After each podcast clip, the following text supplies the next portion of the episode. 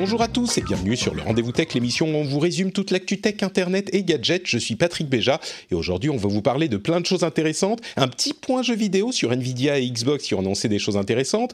Un petit point sur TikTok qui euh, fait encore des siennes. En tout cas, on aura des avis super intéressants de nos invités. Et puis plein d'autres choses. Samsung Galaxy Z Fold 2, Google, Apple et tout le monde qui montent les prix. Euh, des choses qui vont se passer dans le domaine des télécoms, Facebook et plein d'autres choses encore. Et pour m'aider à traiter de tout ça, j'ai le plaisir de recevoir, comme chaque mois, d'une part, Cédric Ingrand. Comment vas-tu, Cédric?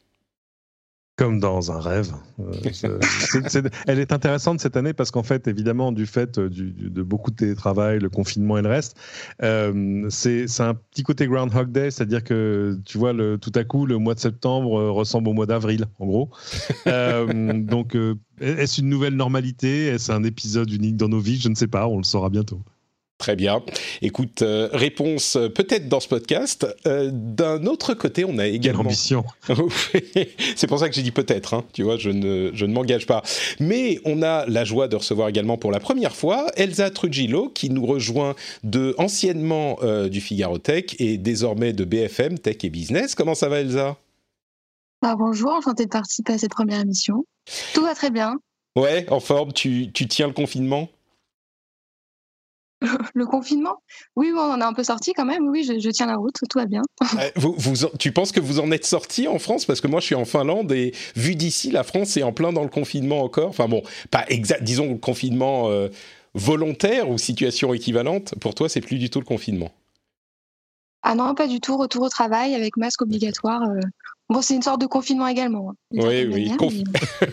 confinement euh, des voies respiratoires. un confinement ensemble. Hein. Oui, confinement ensemble, c'est plus, c'est plus moins difficile à, passer, on va dire. C'est vrai, non, mais tu sais, c'est marrant parce que évidemment, il n'y a plus le, confinement, mais moi, dans ma tête, ici, il y a tellement peu de Covid et en France, il y en a tellement que j'ai l'impression qu'à l'extérieur euh, de mes frontières à moi en Finlande, les choses sont un petit peu euh, immobiles comme elles l'était, enfin, sont restées comme elles l'étaient euh, il y a quelques mois de ça.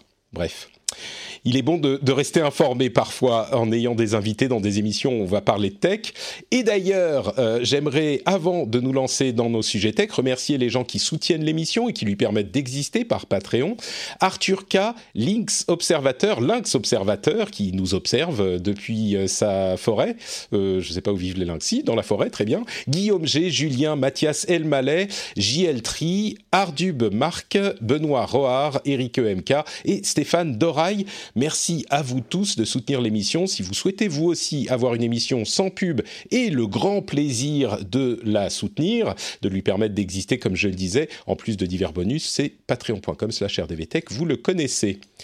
Et donc, avant de vous demander vos impressions et de parler des derniers développements de l'affaire TikTok, je vais quand même parler de quelques trucs un petit peu gadgeteux. Euh, je parle depuis quelque temps de l'équilibre qu'on euh, trouve entre les sujets un petit peu politiques et sociaux et les, les sujets un petit peu plus gadgets.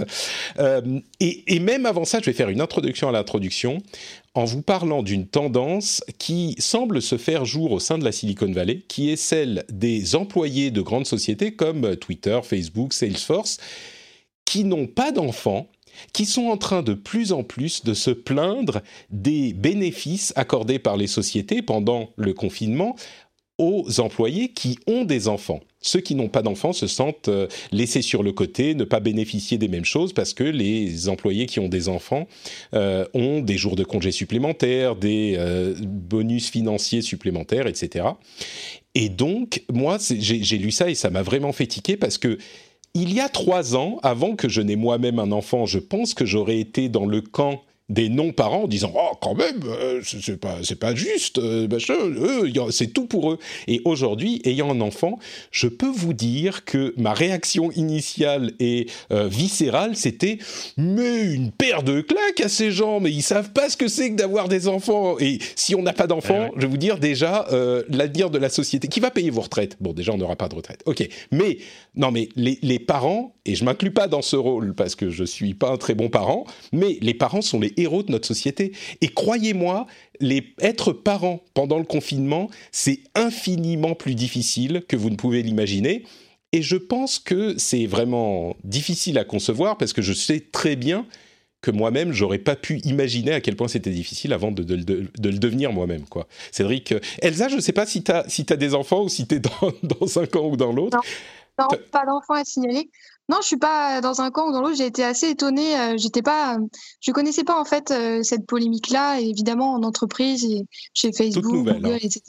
Il peut y avoir des clivages entre certaines professions en fonction de l'ancienneté, etc. Mais je savais pas qu'il y avait désormais ces camps parents non-parents, mais ça semble un petit peu euh, euh, curieux quand même de, se plaindre des avantages qui peuvent être accordés aux parents, sachant qu'il y a quand même, enfin, c'est un sujet dont on a beaucoup parlé pendant le confinement, mais pas mal d'études qui ont été faites euh, à propos de l'impact sur le travail que peut avoir la garde d'enfants quand même forcée qu'ont eu ses parents pendant, pendant ce temps-là et qui continuent pour la plupart à avoir. C'est, enfin, on a à peu près 9% de temps en moins accordé à son travail. Et encore là, je pense que c'est une estimation quand même à la baisse qui a été faite.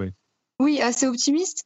Donc, euh, donc voilà. Et puis aussi, euh, venant d'employés euh, d'entreprises qui ont été assez audacieuses sur les dispositifs de télétravail ou de travail tout simplement mis en place pendant le confinement, je trouve ça assez étonnant comme, comme mmh. position. Pour pas dire malvenu. Moi, je, perds de claque.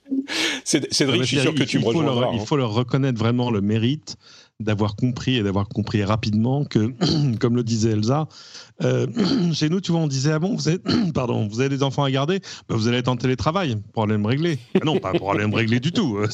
Enfin, vous allez être dans une espèce de faux télétravail. C'est pour ça que moi, les gens que j'interviewais sur le télétravail, souvent me disaient mais attendez, on n'a pas fait de télétravail. Le télétravail, c'est un truc euh, planifié, euh, choisi, convenu. Là, on a fait, on, a fait de, la médecine d'urgence, quoi, en gros. Et, et donc ces sociétés, mais qui ont les moyens de le faire, il faut le dire, sont, on constaté juste que c'est pas la peine d'essayer de forcer des gens à travailler avec les enfants sur les genoux.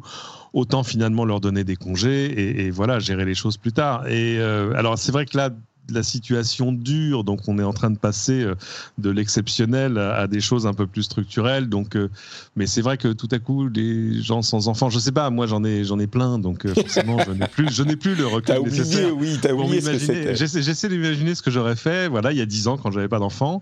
est-ce que j'aurais chouiné en disant ah, les parents ils ont plein d'avantages quand même. J'imagine que ça doit créer des problèmes quand même dans les équipes.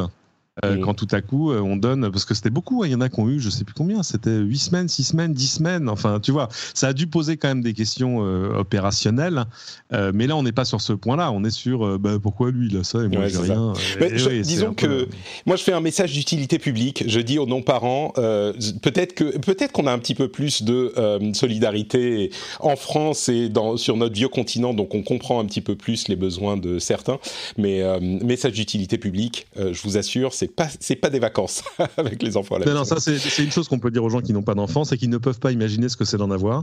Euh, ils ont vu des trucs à la télé, mais c'est pas comme ça que ça se passe vraiment. Que, voilà. Et alors surtout en avoir plusieurs. Et je pense que là, t'imagines les gens quand même, et les gens, je me compte dedans. Hein, mais moi, j'ai eu, euh, on est plusieurs dans la maison, euh, j'ai eu de l'aide, etc.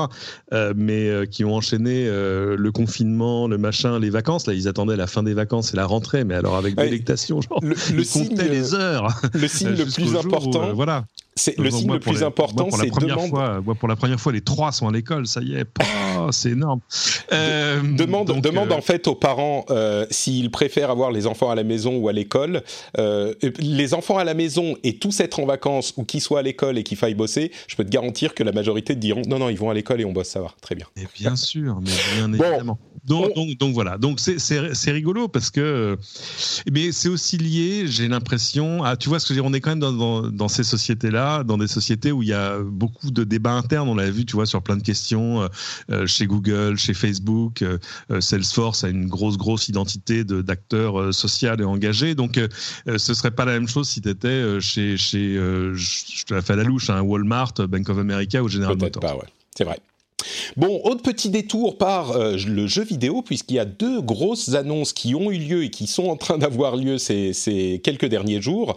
D'une part, Nvidia a annoncé ses cartes graphiques RTX 3000. Ceux qui n'aiment pas les chiffres et les euh, composants PC, ne euh, commencez pas à faire avance rapide tout de suite, parce qu'il y a des choses intéressantes qui se passent quand même. Et d'un autre côté, Microsoft a confirmé le prix de sa Xbox Series S à venir, c'est-à-dire la nouvelle génération de console et il sera de seulement 299 dollars aux États-Unis, donc à peu près 300 euros, on imagine, dans nos contrées. Les cartes graphiques Nvidia sont intéressantes parce que il s'agit d'une d'un saut de génération comme on en a à peu près tous les 10 ans, c'est-à-dire que on a des tarifs pour une puissance, euh, des tarifs équivalents pour une puissance qui est à peu près doublée. Et donc, pour tous ceux d'entre nous qui sommes euh, fans de PC et de jeux sur PC, ou peut-être même des professionnels de la 3D ou du, des calculs intensifs, eh ben, ça va vraiment être le moment de changer de carte graphique. On en parlera plus de ces deux sujets d'ailleurs dans le rendez-vous jeu qu'on fait dans deux jours. Maintenant que le rendez-vous jeu est hebdomadaire, on va pouvoir parler de tous ces sujets-là euh, autant qu'on le veut. Mais euh, donc ça arrive avec plus de détails dans deux jours dans le rendez-vous jeu, mais c'est vraiment un moment important pour les euh, matériaux, les, les, composants sur PC. C'est cette sortie de carte graphique et c'est un moment important pour les consoles. Cette annonce de Xbox Series, Series S, pardon, à seulement 300 euros à peu près parce que bien sûr elle est moins puissante que la version de la console qui sera plus chère, mais elle donne l'accès à la nouvelle génération, à tout ce qui est ray tracing, technologie ray tracing et euh, équivalent, euh, à un prix qui était inattendu. Et je pense que malgré euh, la différence de stratégie entre Sony, Nintendo et Microsoft, Nintendo avec ce prix, pardon, Microsoft avec ce prix a une euh, force de frappe qui était peut-être un petit peu euh, qu'on avait sous-estimé parce qu'on imaginait, on a imaginé qu'elle serait un petit peu plus chère. Donc euh, Nvidia d'un côté, Microsoft de l'autre. Elsa, je sais que c'est pas trop ton truc, c'est produits consumer. c'est pardon? Oui, pas trop un profil de gameuse, mais pour le moment, ça peut venir.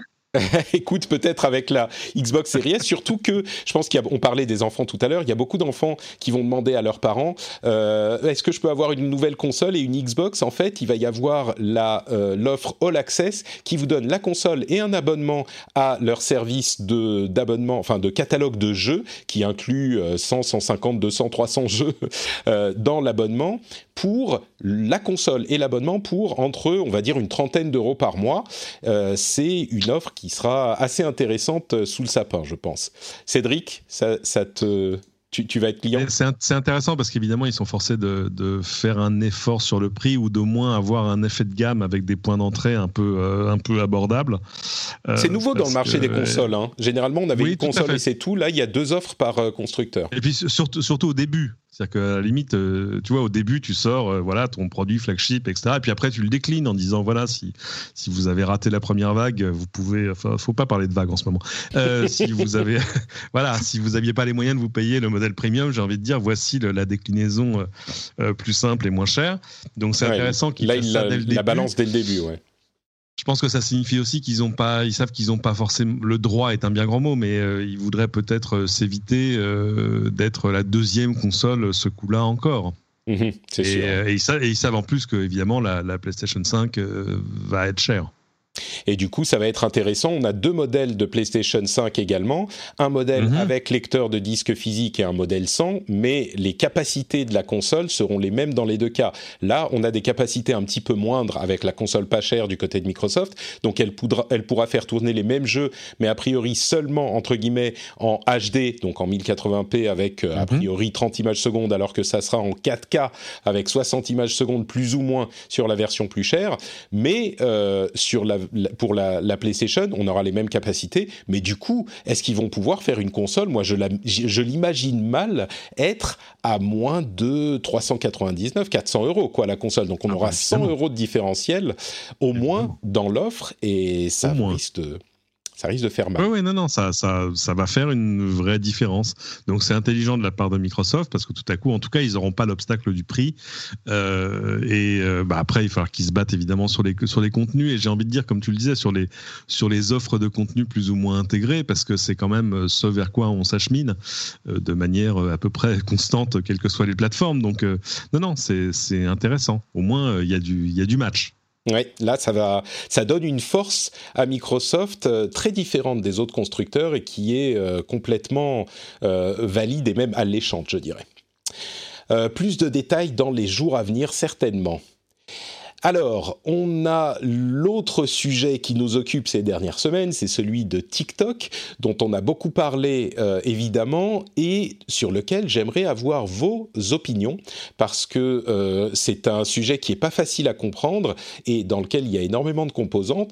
La dernière en date, c'est ce dont on parlait la semaine dernière, la Chine qui a mis certains éléments, dont l'intelligence artificielle, sur la liste des technologies qui nécessitent un accord pour l'exportation. TikTok étant une société euh, qui est possédée par ByteDance, société chinoise, ça toucherait à l'algorithme de TikTok, l'algorithme de présentation euh, du flux aux utilisateurs de TikTok. Ce qui veut dire qu'un rachat de TikTok serait fait sans cet algorithme qui est un petit peu le cœur de TikTok, à moins d'aller euh, supplier le gouvernement chinois, euh, dans le cas de l'acheteur, le, supplier le gouvernement chinois de laisser l'algorithme partir. Mais évidemment, le gouvernement chinois ne serait sans doute pas prêt à le faire. Et en plus, ça... Oui, mais euh, supplie quand même, supplie quand même, ça fait plaisir.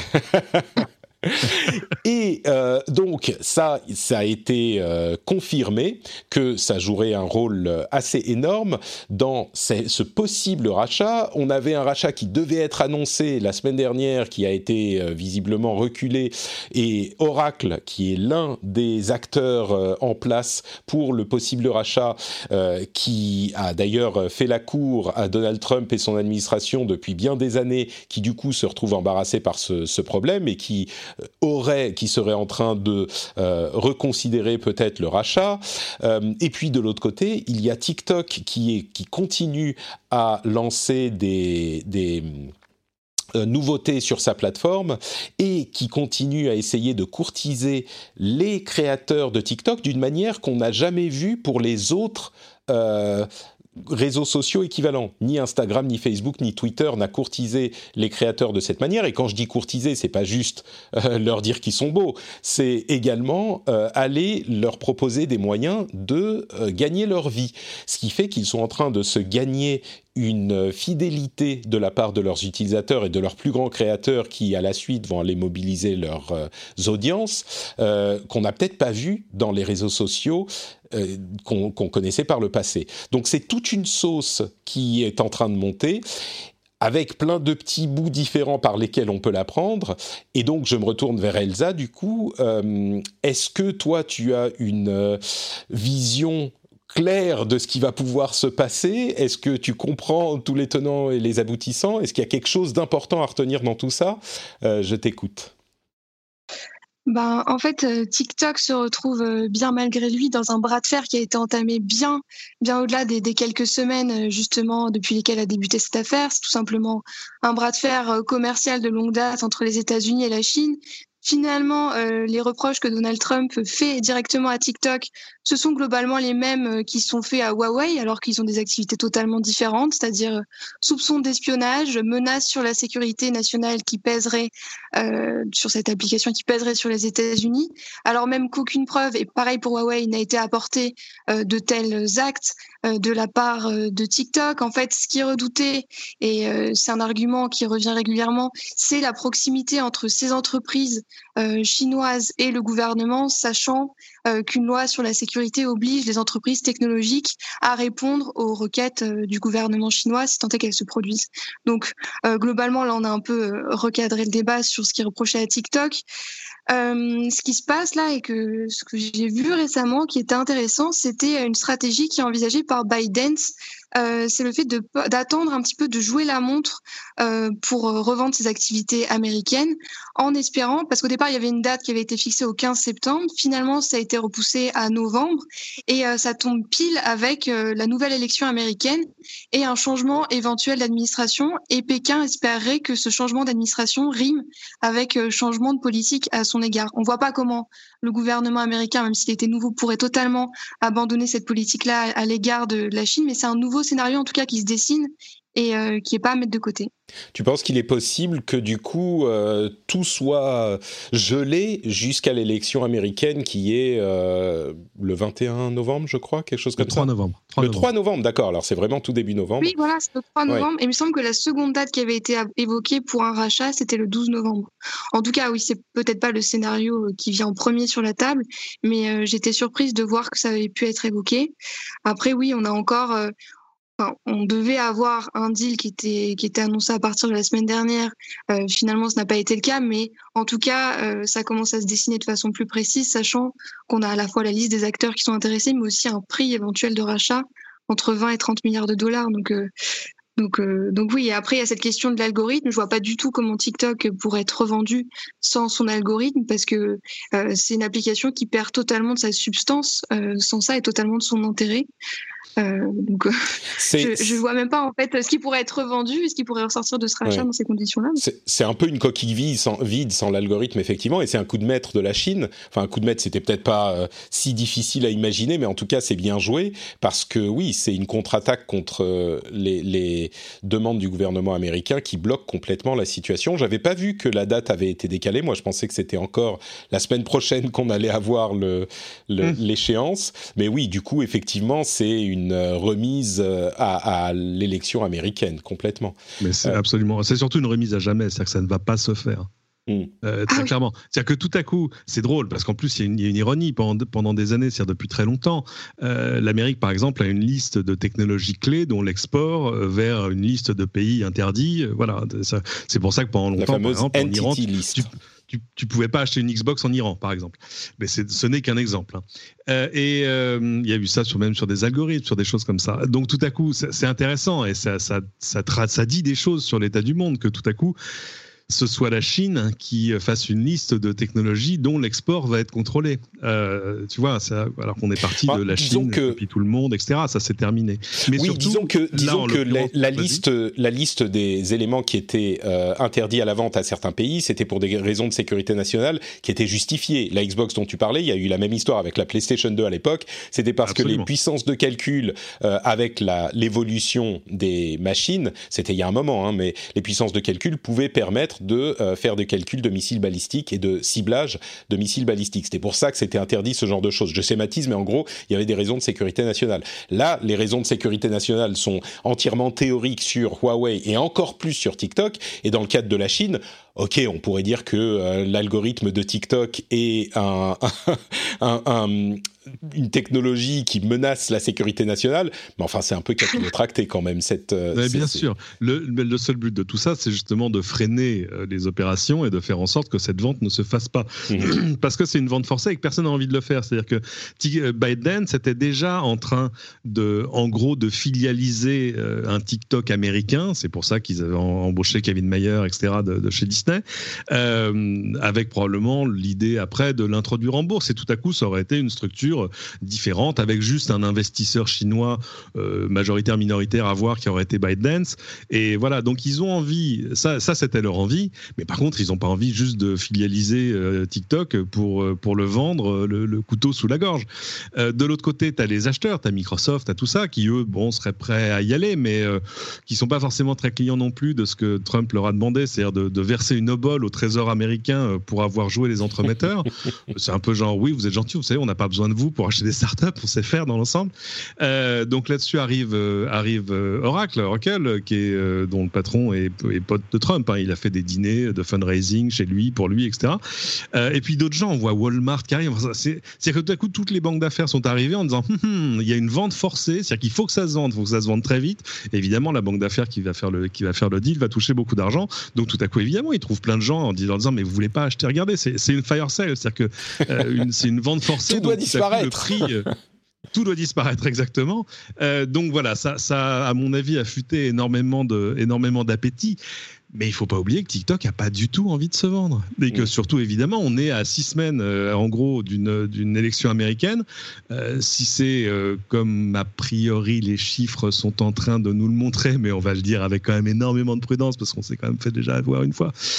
si c'est Biden qui est élu, la vente de TikTok euh, se fera pas. C'est-à-dire que d'un coup, TikTok dira non, mais en fait, voilà, nous, on va filialiser, on va, voilà, vous allez avoir un TikTok américain, nous, on restera investisseurs, mais vous, vous, investissez bien dans des boîtes chinoises, donc il n'y a pas de raison que, voilà. Enfin, c'est-à-dire que à coup, tout ça va se, va se calmer. Je pense pas que ça réglera le cas Huawei. Ça, c'est encore, c'est une autre histoire, parce que c'est plus, ouais. plus. Alors, justement, justement, euh, c'est la suite de toute cette histoire, mais intéressant. Vendra, vendra pas TikTok. Je crois qu'on peut commencer à prendre des paris. Je suis sûr que les bookmakers anglais ont euh, des. Vendra pas. Vendra pas. Un, mois de salaire. un mois de salaire. Oula. Bon, je te suis pas parce que euh, je je peux pas perdre un mois de salaire, mais euh, c'est courageux. Elsa vendra ou vendra pas? Euh, je pense, vendra pas. Après, il y avait un autre point intéressant à aborder également. C'est une action de la Chine, bon, qui est moins incisive hein, que l'extension de sa liste de restrictions à l'importation, à l'exportation. C'est une proposition qui a été faite aujourd'hui euh, face à cette volonté justement des États-Unis euh, de, purger un peu euh, les réseaux de toute application chinoise et donc de toute menace d'espionnage. Il y a une proposition qui a été faite euh, de définir de nouvelles règles en matière de transfert de données. On a l'impression que c'est un peu la Chine qui fait une proposition de, de RGPD de ce qui pourrait être un RGPD mondial, mais la Chine propose de s'accorder avec les États-Unis et d'autres pays du monde sur des transferts de données qui seraient acceptables euh, à la fois du point de vue des Américains, mais aussi des pays occidentaux. Et ça, pour le coup, je n'avais jamais vu une telle proposition de la part de la Chine. Mm. En tout cas, si ça peut euh, les forcer à céder euh, sur ce point et être peut-être un peu plus respectueux des données personnelles, peut-être que ce sera un bon point qui ressortira de ce bras de fer entamé depuis plusieurs semaines déjà. Intéressant. Et Trump pourra dire qu'il a réussi à faire ce qu'il voulait faire.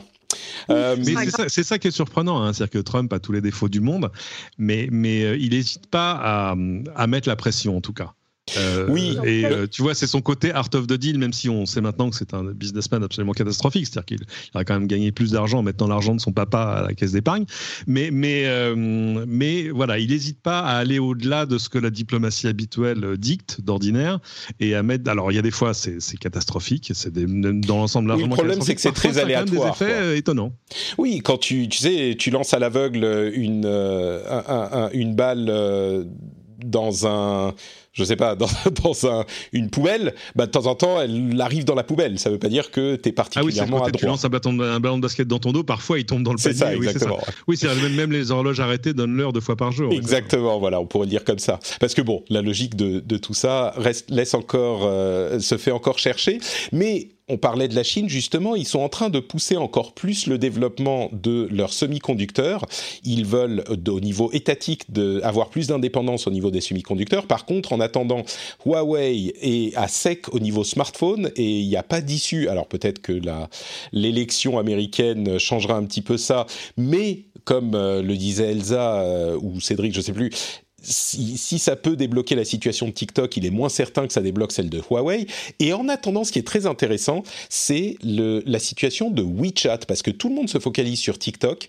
Il y a un article absolument passionnant dans le New York Times, que je mettrai d'ailleurs dans la newsletter. Vous pouvez vous abonner à la newsletter, vous le savez, sur notepatrick.com, il y a un petit truc pour s'abonner, mais une sorte d'état des lieux de WeChat vous savez, on, sait que WeChat, c'est un peu l'Internet en Chine, mais la manière dont s'en sert le gouvernement chinois pour contrôler, censurer, euh, réprimander, même plus que réprimander, euh, oppresser son, ses citoyens, et la manière dont ça influence également les personnes qui sont hors de Chine, mais qui utilisent WeChat, essentiellement des ressortissants euh, chinois ou des gens qui ont de la famille en Chine, mais la manière dont ça les influence, il est, il est toujours bon d'avoir une euh, certaine mesure dans l'appréciation qu'on a des différents pays et des différentes cultures, et euh, on est peut-être parfois un petit peu dur avec la Chine ou avec euh, d'autres pays qui sont entre guillemets les méchants, mais je crois qu'il est également bon de savoir comment ça se passe réellement et que par certains aspects, euh, le, les, les, choses sont euh, tout aussi alarmantes qu'on pourrait le craindre. En l'occurrence, WeChat est vraiment une. Je vais vous donner juste un exemple qui est cité dans l'article. Vous pourrez le lire vous-même si vous le souhaitez, mais il y a un euh, professeur qui s'appelle Monsieur Fang qui a voulu euh, faire une leçon à l'université, un cours sur la compréhension des médias à, euh, à des ressortissants chinois qui venaient habiter aux États-Unis. Et ce dont il s'est rendu compte, il s'est dit, logiquement, ces ressortissants chinois, ils vont venir vivre aux États-Unis, ils vont avoir accès à un média libre, et donc ils vont comprendre ce qu'est l'information, ils vont comprendre ce qu'est euh, qu'il y a comme différence entre une information contrôlée par l'État et une information un peu plus libre, même si elle est plus chaotique. Ce dont il s'est rendu compte, c'est que même en dehors de la Chine, l'environnement était tellement conditionnant quand ils étaient en Chine avec uniquement les informations voulues par le gouvernement chinois qui passaient sur WeChat, euh, qui est un petit peu une, application euh, fourre-tout. Hein. Il y a des jeux, des informations, des communications, des moyens de paiement, etc. Et l'information était tellement contrôlée sur WeChat qu'ils n'arrivaient pas à comprendre l'environnement médiatique en libre qui existait en dehors de la Chine, malgré le fait qu'ils habitaient désormais et qu'ils comprenaient la culture du, nouveau pays. C'est terrifiant, euh, mais c'est important à comprendre. Et la mainmise qu'a WeChat sur le quotidien des Chinois et la mainmise qu'a le gouvernement chinois sur WeChat sont euh, fascinant et effrayant. Je vous encourage à aller lire cette, euh, cet article. Euh, encore une fois, c'est un article du, du New York Times que vous pouvez retrouver facilement. Il s'appelle Forget TikTok, China's Powerhouse App is WeChat and its power is sweeping. en gros, vous cherchez New York Times Forget TikTok, je suis sûr que vous la trouverez, sinon dans, dans la newsletter qui publiera ce jeudi. Mais la leçon à retenir, en tout cas, c'est que c'est pas pas TikTok qui est le problème ou un problème. TikTok, c'est un jouet à côté. WeChat, c'est de ça dont il faut se, auquel il faut s'intéresser. Je ne vais pas dire se méfier, mais s'intéresser. WeChat, c'est ton système d'exploitation euh, du quotidien si tu es en Chine.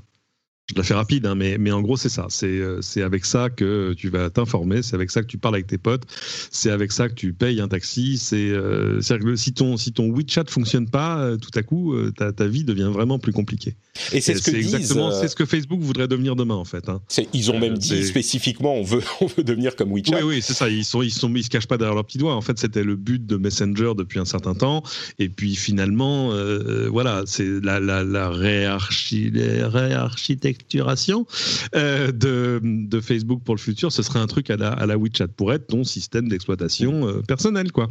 Euh, et, qui est à la fois ta présence et ton outil de tous les jours. Et voilà. C'est donc et de communication et ce que, ce que disent les, les gens qui sont interviewés dans cet article, c'est vraiment que si tu n'es pas sur WeChat, il y a tellement aucune autre alternative en Chine. Si tu n'es pas sur WeChat, tu es complètement seul euh, que tu sois en Chine ou à l'extérieur, tu es coupé de ta communauté. Et en plus de ça, les, informations sont tellement contrôlées sur WeChat que si tu postes quelque chose qui est un petit peu critique du gouvernement ou de Xi Jinping ou de quoi que ce soit, tu as vraiment des policiers qui viennent à ta porte le lendemain et qui viennent t'emmener euh, au commissariat ou à la prison ou pire. Et c'est les informations. Par exemple, l'article commence avec euh, un récit d'une personne qui décrit Donald Trump selon la presse chinoise. Qui, qui, est visible sur TikTok. Je peux vous dire que l'image n'est pas tout à fait correspond pas tout à fait à ce qu'on voit nous, euh, diplomate brillant, homme d'affaires euh, à succès, etc., euh, etc. Et, et, et, la personne en question a été très surprise de voir ce qu'il en retournait quand elle est venue. Quand elle est arrivée aux États-Unis, même qu'on apprécie ou pas Donald Trump, l'image est certainement différente. Et bon, bref, enfin, je ne vais pas vous refaire l'article, mais c'est impressionnant. En, tout cas, mais qui est intéressant à propos de cette application, et c'est ce que disait Cédric, c'est un peu euh, le système d'exploitation du quotidien, l'outil auquel se remettent tous les Chinois pour euh, un très très large éventail de tâches, c'est que ça, ça crée une dépendance, euh, contrairement à TikTok, jusqu'à preuve du contraire, mais à cette application, tant et si bien que euh, toujours dans le cadre de ce bras de fer États-Unis-Chine, euh, le retrait de WeChat sur certains téléphones peut constituer un argument de non-achat. Par exemple, on a estimé que 95% des Chinois préfèrent un téléphone sur lequel il y a WeChat, quitte à ne pas acheter un iPhone et à renoncer à Apple. Donc au final, dans cette situation, ce sont les Américains qui ont le plus à perdre en bannissant euh, WeChat de leurs appareils, parce qu'il y a un tel lien avec ce service-là que c'est très très difficile de s'en passer, mm. euh, voire impossible. Tout à fait, tout à fait, ouais, exactement. D'ailleurs, WeChat. Il y a même, il y a même euh, c'est l'analyste Ming Chi Kuo qui est très connu pour pour ses prévisions, ses estimations qui sont souvent assez assez précises et qui correspondent pas mal à la réalité, qui estiment que ça pourrait avoir un impact sur les ventes d'iPhone en Chine de 25 à 30%, enfin justement de chute en matière de vente. Donc c'est considérable. Et enfin, les États-Unis ont vraiment une réflexion à mener sur ce sujet-là et peut-être plus à craindre du bannissement de WeChat que du bannissement de TikTok. Oui. Ou de son non-bannissement d'ailleurs. C'est ça qui est, terrifiant parce que si on s'inquiète de TikTok, il y a sans doute de quoi s'inquiéter de, WeChat également.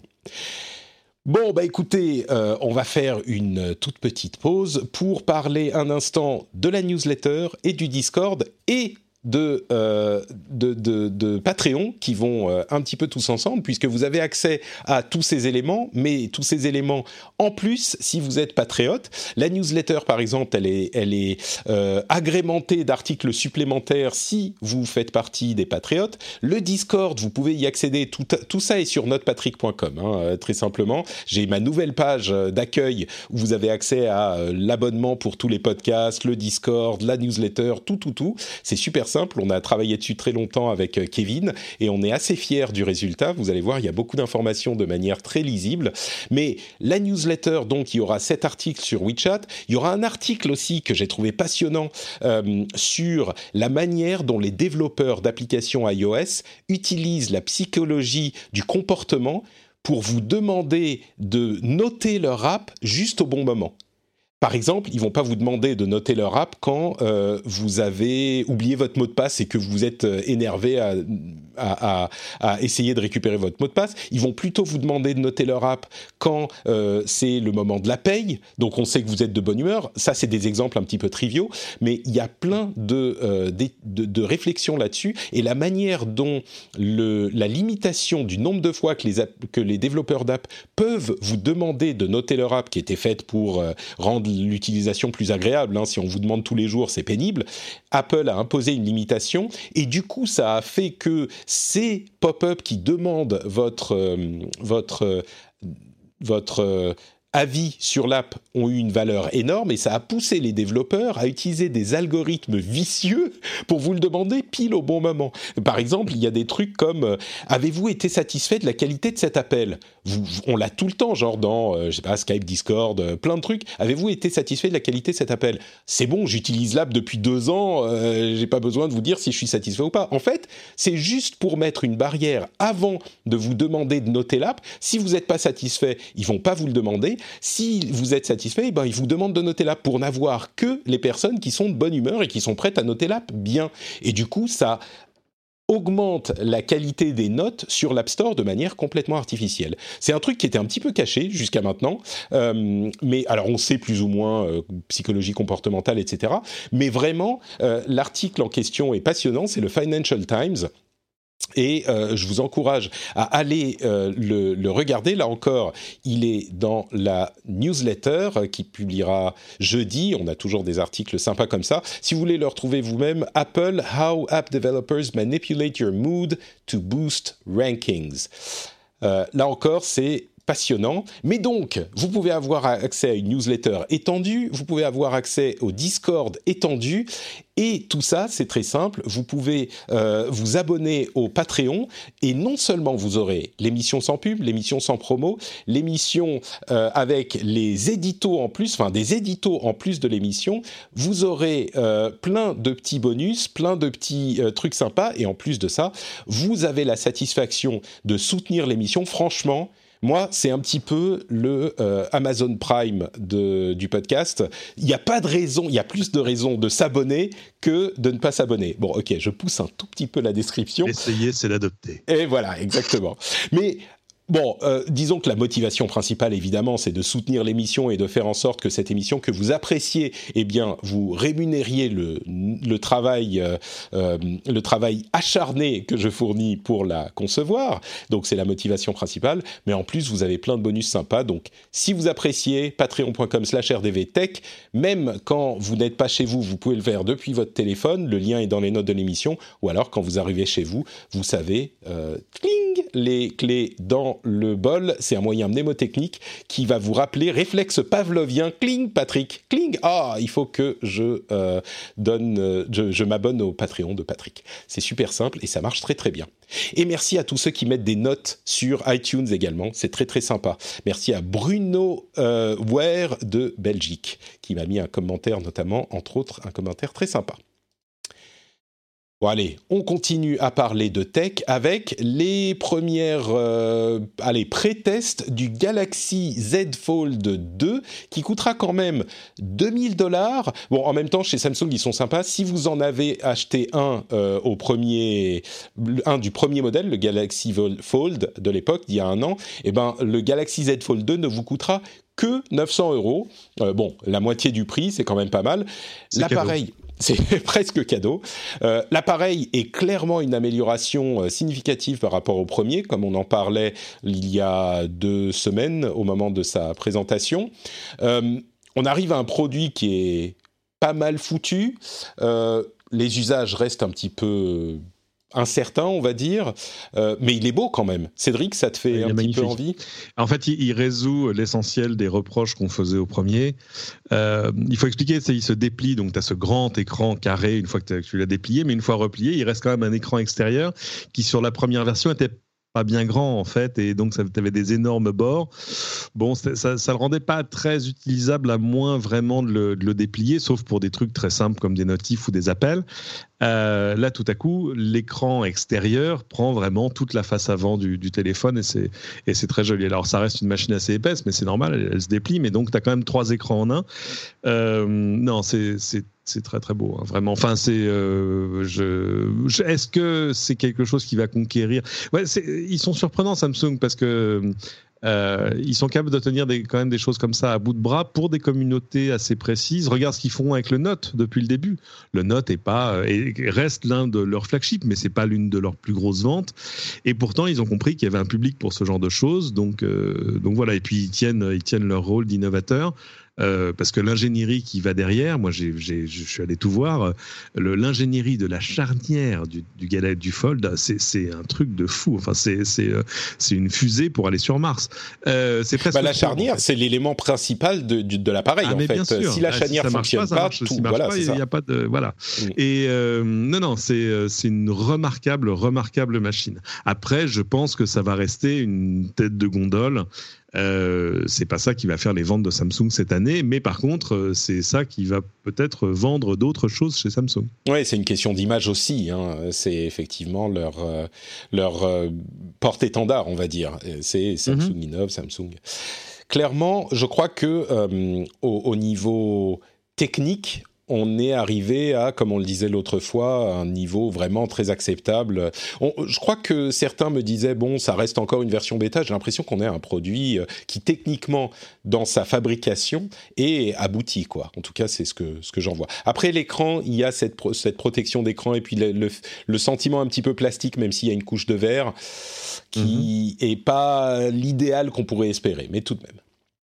Euh, parlons un petit peu d'argent, tiens, et euh, de la manière dont les gouvernements gèrent cet argent. En l'occurrence, en France, on sait qu'on a eu une loi qui impose aux grands acteurs de la tech qui vendent des produits numériques de payer une taxe sur leurs revenus et non pas sur leurs bénéfices pour parer au problème d'optimisation fiscale, j'utilise les guillemets, euh, qu'ils mm-hmm. utilisent depuis un bon moment.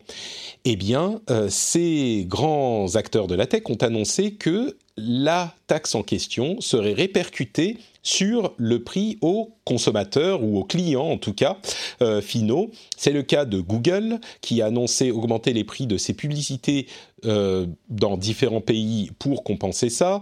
En Angleterre, Apple a également augmenté euh, ses prix et Amazon également.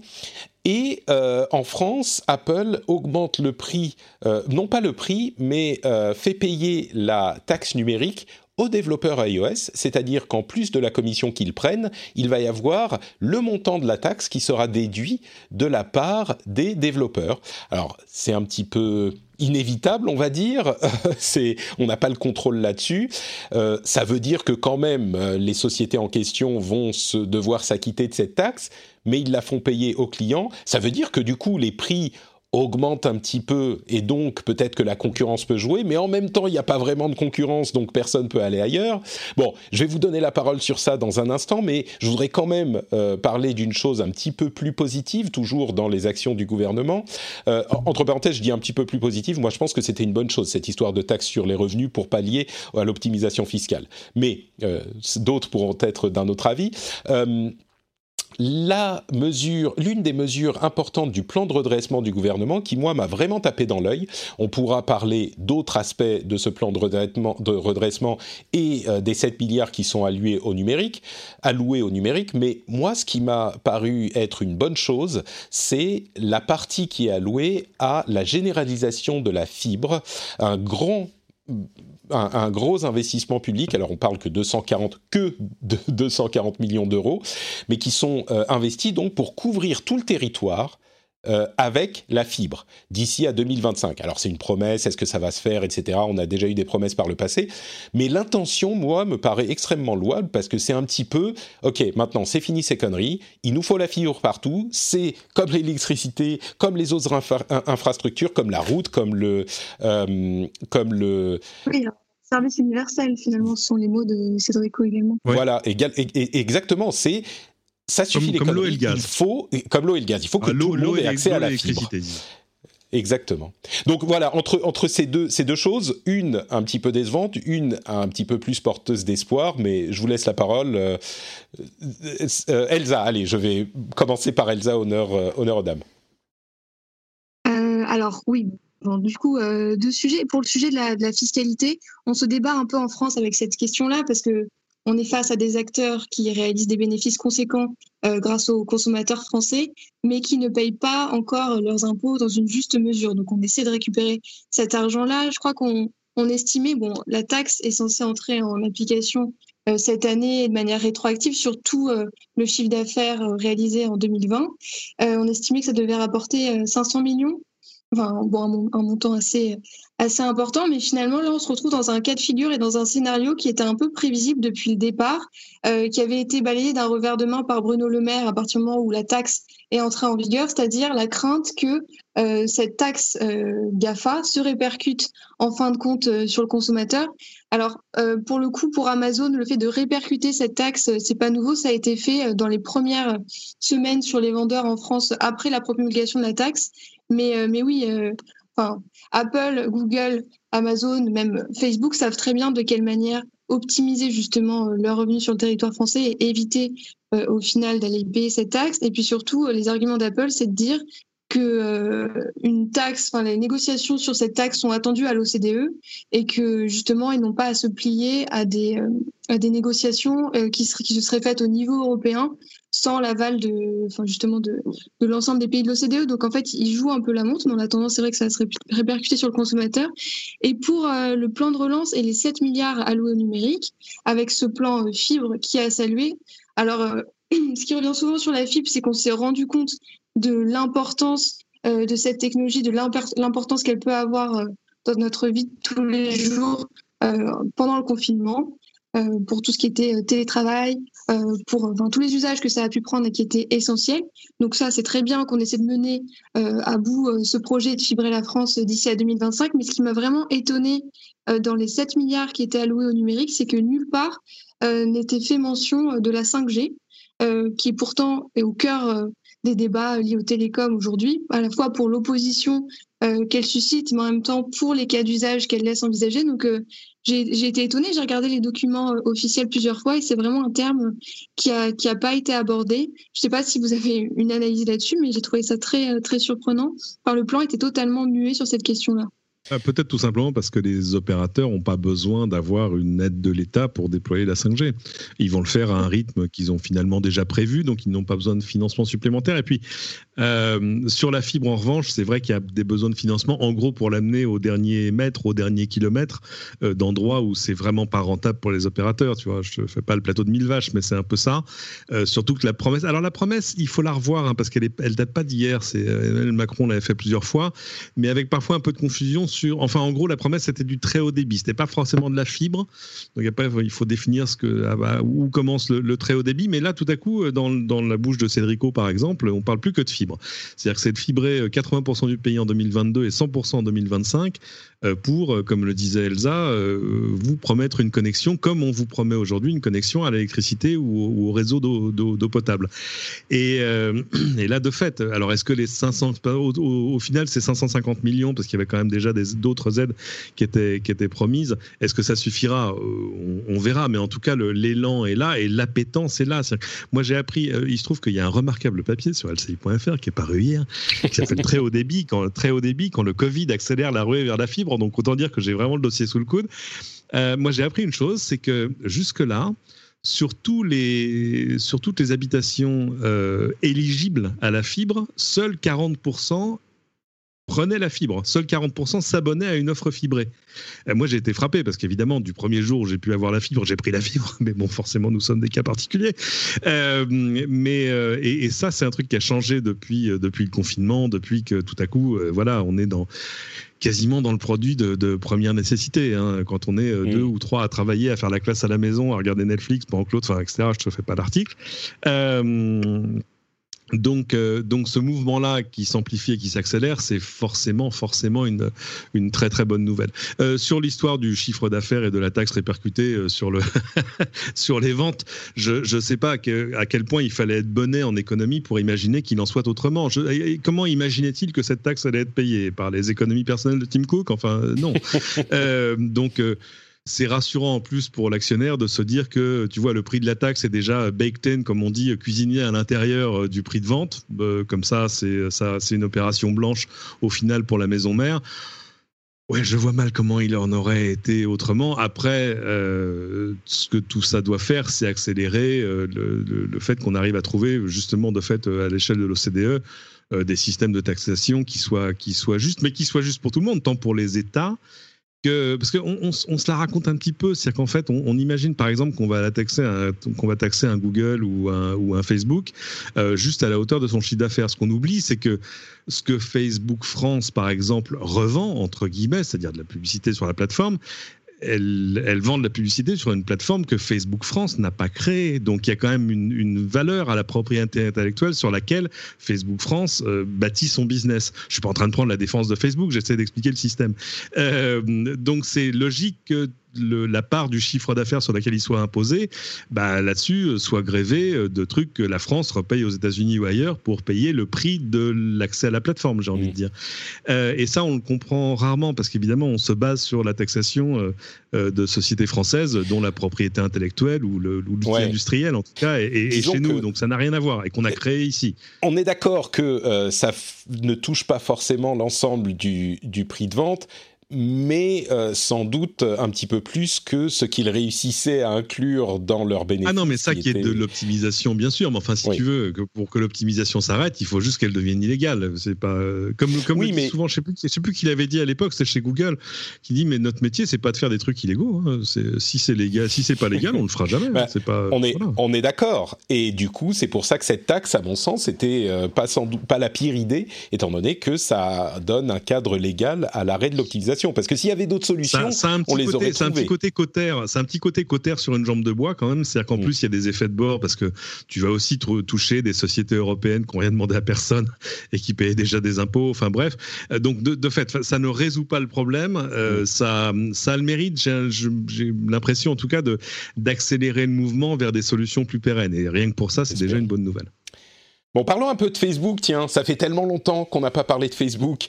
Dans un, euh, élan de on va faire un truc bien, mais à moitié, ils ont décidé qu'ils arrêteraient d'accepter les publicités politiques aux États-Unis une semaine avant les élections présidentielles.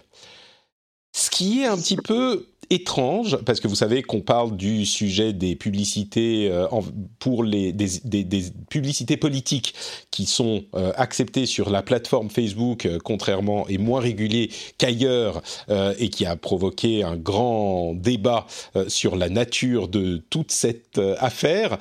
Facebook a donc décidé qu'il n'allait pas arrêter d'accepter les publicités politiques comme Twitter par exemple, mais qu'ils allaient le faire une semaine avant, et du coup, c'est, euh, je ne sais pas si c'est l'enfer qui est pavé de bonnes intentions ou les choses faites à, moitié, mais ils se sont pris un déluge de critiques, certainement valables, euh, sur le fait, par exemple, que euh, ça va empêcher les votants d'avoir les informations dont ils ont besoin pour aller voter, parce que c'est un peu plus compliqué aux États-Unis, euh, de les avoir au dernier moment. Ça va empêcher les, euh, les, les, entités politiques de répondre à des accusations qui seront peut-être faites ailleurs, à ce dernier moment, qui peut être euh, capital. Comme tu le disais, Cédric, les chiffres, je crois qu'il faut pacifier et les choses sont encore très incertaines aux États-Unis. Donc, bon, je pour moi, c'est une demi-mesure étrange de la part de Facebook. Je comprends l'idée qu'on veut limiter les surprises à la fin, fin de la période électorale. Mais oui, bon, je sais pas. Euh, Elsa, j'ai l'impression que tu voulais euh, dire quelque chose euh, là-dessus. Oui, ben, en fait, il y a un décalage assez cocasse entre la faiblesse de cette mesure et du délai d'une semaine, dont on ne sait même pas vraiment s'il est pertinent ni comment il a été décidé, et euh, le discours officiel d'ailleurs. Euh, Mark Zuckerberg a pris la plume sur son propre profil pour dire que la mission de Facebook était de protéger la démocratie, qui en revenait de leur responsabilité, euh, que des troubles sociaux étaient à craindre, que cette élection ne serait pas comme les autres, etc. Bon, en tout cas, ils ont. C'est une mesure un petit peu euh, de bricolage parce qu'en fait, ce qu'essaie de faire Facebook. Après, ils ont fait, ils ont pris pour le coup des mesures sur lesquelles on peut revenir et qui cette fois-ci ont plus de d'importance, ont plus de poids, mais ils essaient d'éviter en fait la situation de 2016 euh, et les critiques quand même assez fortes qu'ils ont prises pour des raisons bien plus profondes que le simple fait de pouvoir laisser circuler des, publicités politiques, à savoir euh, les soupçons d'ingérence de la Russie sur l'élection présidentielle, enfin toutes ces questions qui après ont fait l'objet d'enquêtes au plus haut niveau de l'État américain. Euh, donc bon, mesure un peu cosmétique euh, pour Facebook, mais, mais de même pour Twitter qui aussi essaie d'éviter les critiques et a pris une autre mesure, cette fois-ci sur les trending topics qui ont une grosse importance aux États-Unis en amont de ces élections-là pour redonner un peu plus de contexte à ces sujets-là. Donc ça aussi, c'est c'est une mesure qui valait la peine d'être prise, mais on verra les, on pourra évaluer par la suite les véritables conséquences que ça a eu. Euh, mais ce qui est intéressant euh, quand même chez euh, Facebook, c'est le fait de s'assurer, de, promettre de retirer les publications, assurant qu'aller voter entraîne une contamination au coronavirus. Enfin, ce genre de discours qui commence à prendre de l'ampleur aux États-Unis, ou également quand même tous les propos même tenus par Donald Trump sur le vote par correspondance. Euh, il essaie lui-même de discréditer ce mode de, ce mode de vote-là. Là, il y aura une attention particulière à porter à ces messages-là et euh, à leur modération, voire à leur remise en contexte qu'ils se sont habitués à faire depuis plusieurs mois déjà. Ouais, on a l'impression qu'ils essayent de faire certaines choses. On a vu qu'ils ont limité le nombre de euh, transferts de messages qu'on peut faire sur Messenger. On sait que Messenger, comme WhatsApp ou d'autres euh, services de ce type, servent beaucoup à diffuser des théories un petit peu fumeuses par euh, simple transfert à des, centaines de, personnes ou des trucs qui sont retransférés à, de nombreuses reprises.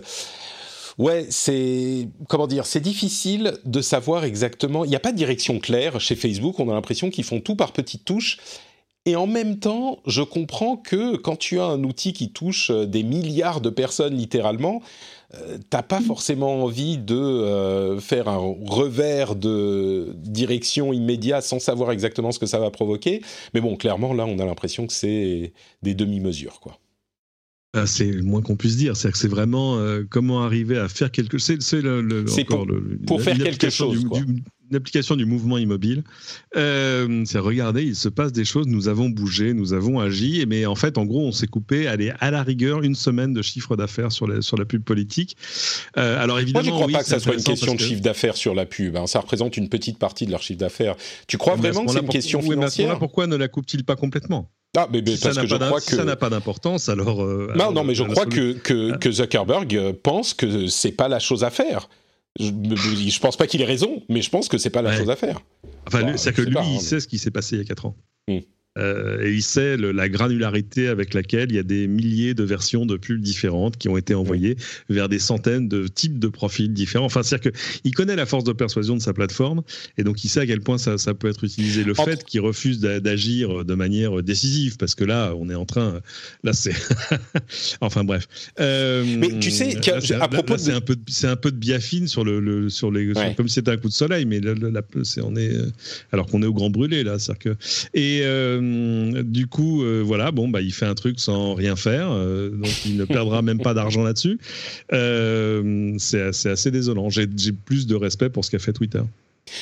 À propos de tous ces réseaux, on est toujours dans les GAFAM, hein, on retombe de l'un chez l'autre, de Karim Ancilla, mais visiblement, la campagne de Trump a complètement euh, oblitérer ses dépenses à la télévision et à reporter tout ce budget, non pas chez Facebook, non pas chez Twitter, mais, vous l'avez compris, chez YouTube.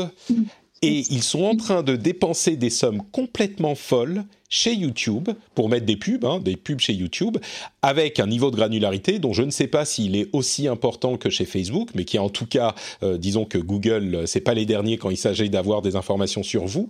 Euh, et ils sont en train de micro-cibler de la même manière qu'ils le faisaient sur Facebook il y a quatre ans, sur YouTube aujourd'hui. Et en attendant, euh, la campagne de Joe Biden est en train de mettre euh, des objets spéciaux dans Animal Crossing. Hein. c'est leur, euh, leur activité numérique. Dernier pétard, et pas des moindres. C'est pas mal. Ouais. Donc bon voilà, quand on vous dit que les choses sont pas jouées, et, et, cette histoire de YouTube, c'est vraiment assez effrayant parce qu'on le sait, enfin effrayant, c'est intéressant et dans mon cas effrayant parce que ça me fait peur étant donné ma relation à l'administration Trump euh, et ses idéologies, mais il y a vraiment quelque chose de... Euh, j'ai l'impression qu'il y a un parallèle très clair qu'on peut établir sur les évolutions des choses entre il y a 4 ans et, cette, euh, et cette année. Et ce report, en plus de Facebook sur lequel il n'arrête pas, hein, ce report sur YouTube, on peut se demander s'il n'y a pas, ils n'ont pas trouvé une autre méthode pour refaire le même coup, quoi. Encore que... pas, parce que dans, dans le même temps, euh, l'espèce de grand ordonnateur de la campagne, euh, comment il s'appelle, Brad Parsdale, a été viré euh, parce qu'en gros, il piquait dans la caisse un peu comme tout le monde, apparemment. Enfin, que le jour où on fera l'autopsie de cette présidence, c'est absolument ahurissant quand même. C'est un truc de fou. moi, j'en ai jamais vu un président américain qui nomme à la tête d'agences fédérales des gens qui étaient juste ses, plus généreux donateurs pendant sa campagne. Enfin, tu vois, il suffit de filer un million. c'est pas cher finalement. Hein. Moi, j'ai envie d'emprunter. Tu files un million à Trump pendant sa campagne et il te nomme euh, patron de, de l'EPA, par exemple, l'agence environnementale, ou de, enfin, euh, ou de la Poste, ou de, c'est un truc de fou. Et euh, il y a des témoignages qui commencent à sortir quand on fera le, post-mortem de ça, euh, je pense qu'on va. Enfin, c'est Caligula, quoi. C'est bref. Mais euh, eh ben, écoute, donc je sais. Est-ce, est que YouTube est un truc de dépit parce qu'ils n'arrivent pas à faire ce qu'ils veulent mm. faire sur euh, sur Facebook? J'ai finalement plus de confiance, si tu veux, dans dans le dans la rigueur morale. C'est peut-être un bien grand mot de, de Google hein, sur sur ce à quoi le, l'annonceur a accès et pas accès par rapport à mm. Facebook et à Facebook il y a quatre ans évidemment. Bon, écoute, en parlant d'autopsie, on a eu une décision de justice à propos de la surveillance généralisée que qu'opérait la NSA et qui a été dénoncée par Edward Snowden il y a quelques années de ça. Euh, et la décision a été que, enfin l'estimation, l'étude et la décision de justice a été que euh, non seulement la surveillance de, de masse était illégale, mais en plus de ça, elle n'a servi à rien.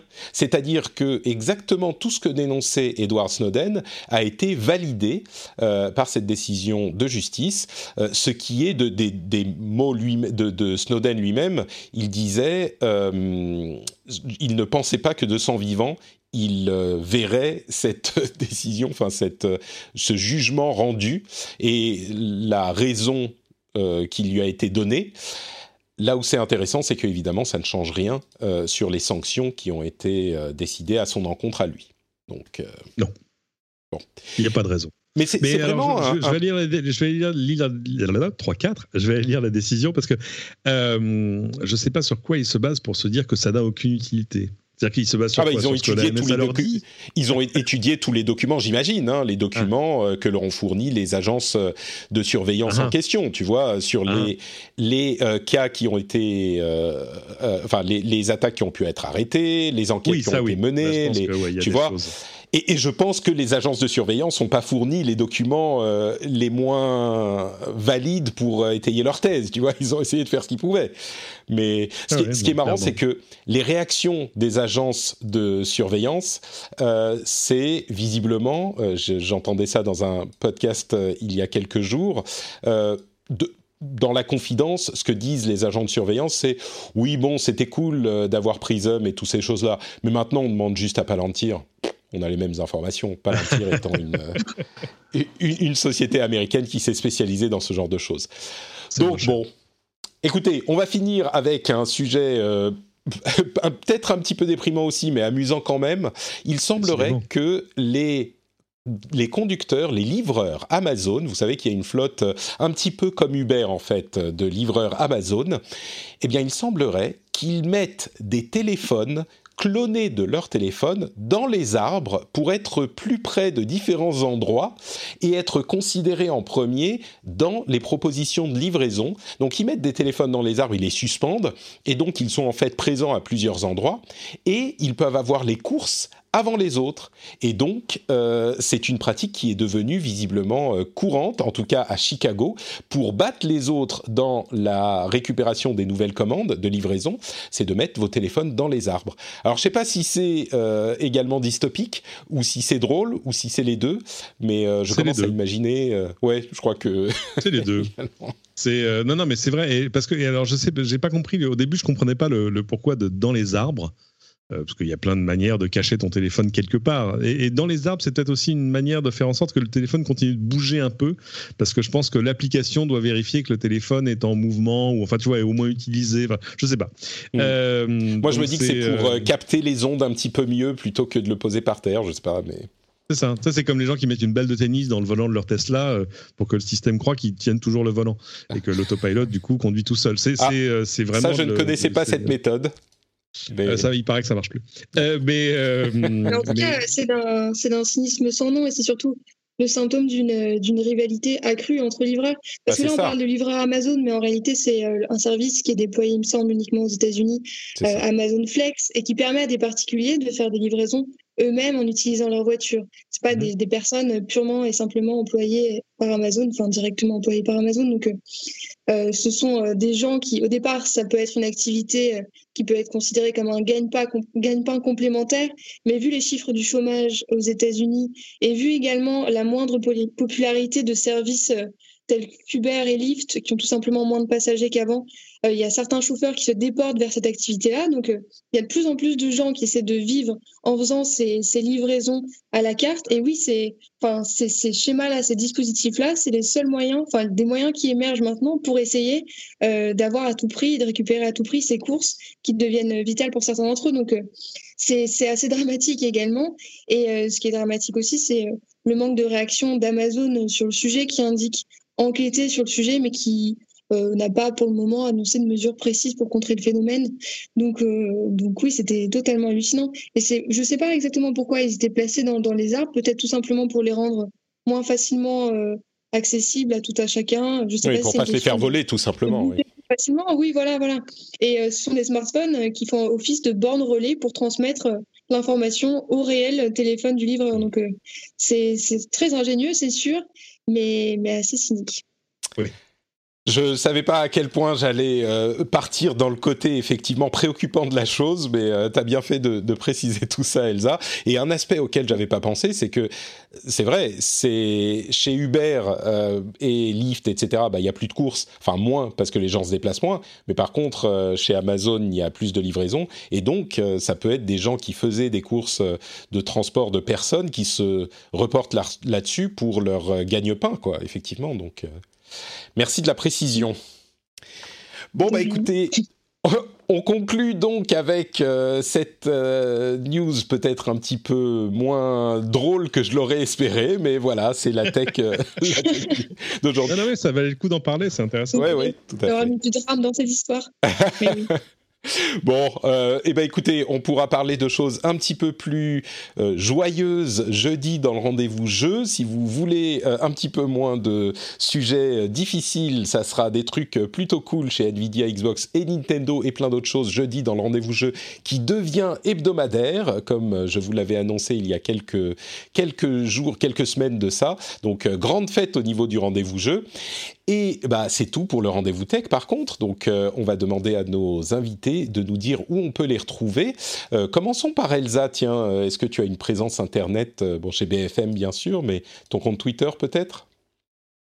Mon compte Twitter à mon nom avec des underscores, très moderne. Et sinon, sur une émission qui s'appelle Tech Co sur BFM Business, une fois par semaine également, sur tous les sujets tech de la semaine, sous un angle économique et boursier. Donc ça, c'est l'essentiel de mon activité. Magnifique, merci beaucoup Elsa. Le lien vers ton compte Avec Sébastien Coinon qu'il faudra que tu invites un jour quand même. Ah mais avec plaisir, bien sûr. On le fera. Euh, et donc, le lien vers euh, ton compte Twitter sera dans les notes de l'émission, évidemment. Vous pouvez aller suivre Elsa si vous le souhaitez. Vous pouvez également aller suivre Cédric, qui est at Cédric, le compte qui fait la jalousie. Ça, ça, le mérite d'être simple. la jalousie de toute la Twitter. C'est toujours pas à vendre. et, oui, et d'autres choses, je, je, dis, ça pour Cédric O parce que je n'arrive pas, j'arrête pas de renvoyer des messages en disant non, non, mais attendez, je ne suis pas ce Cédric, alors arrêtez de me poser. Non, c'est Cédric O que vous voulez. Mais euh, non, toujours pas à vendre.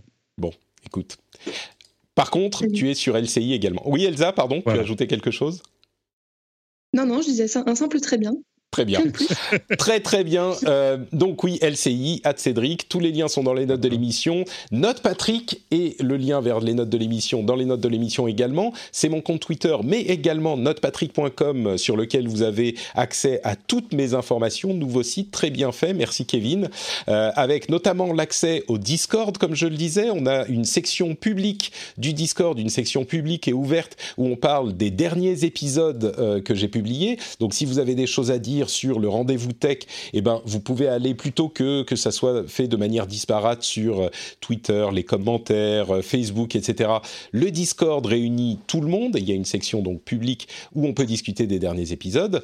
Et puis euh, la newsletter à laquelle vous pouvez vous abonner également. Tout ça est sur notrepatrick.com. Vous allez voir, c'est très bien fait. Et bien sûr, le Patreon aussi, patreon.com/rdvtech. N'hésitez pas à aller devenir patriote si vous appréciez apprécier l'émission, pour la soutenir, pour euh, offrir une rémunération pour ce produit que vous appréciez, j'espère, et puis pour avoir les petits bonus sympathiques également. Euh, je pense que ça peut faire d'une pierre deux coups. Je vous remercie de nous avoir écoutés et on se donne rendez-vous la semaine prochaine. Ciao à tous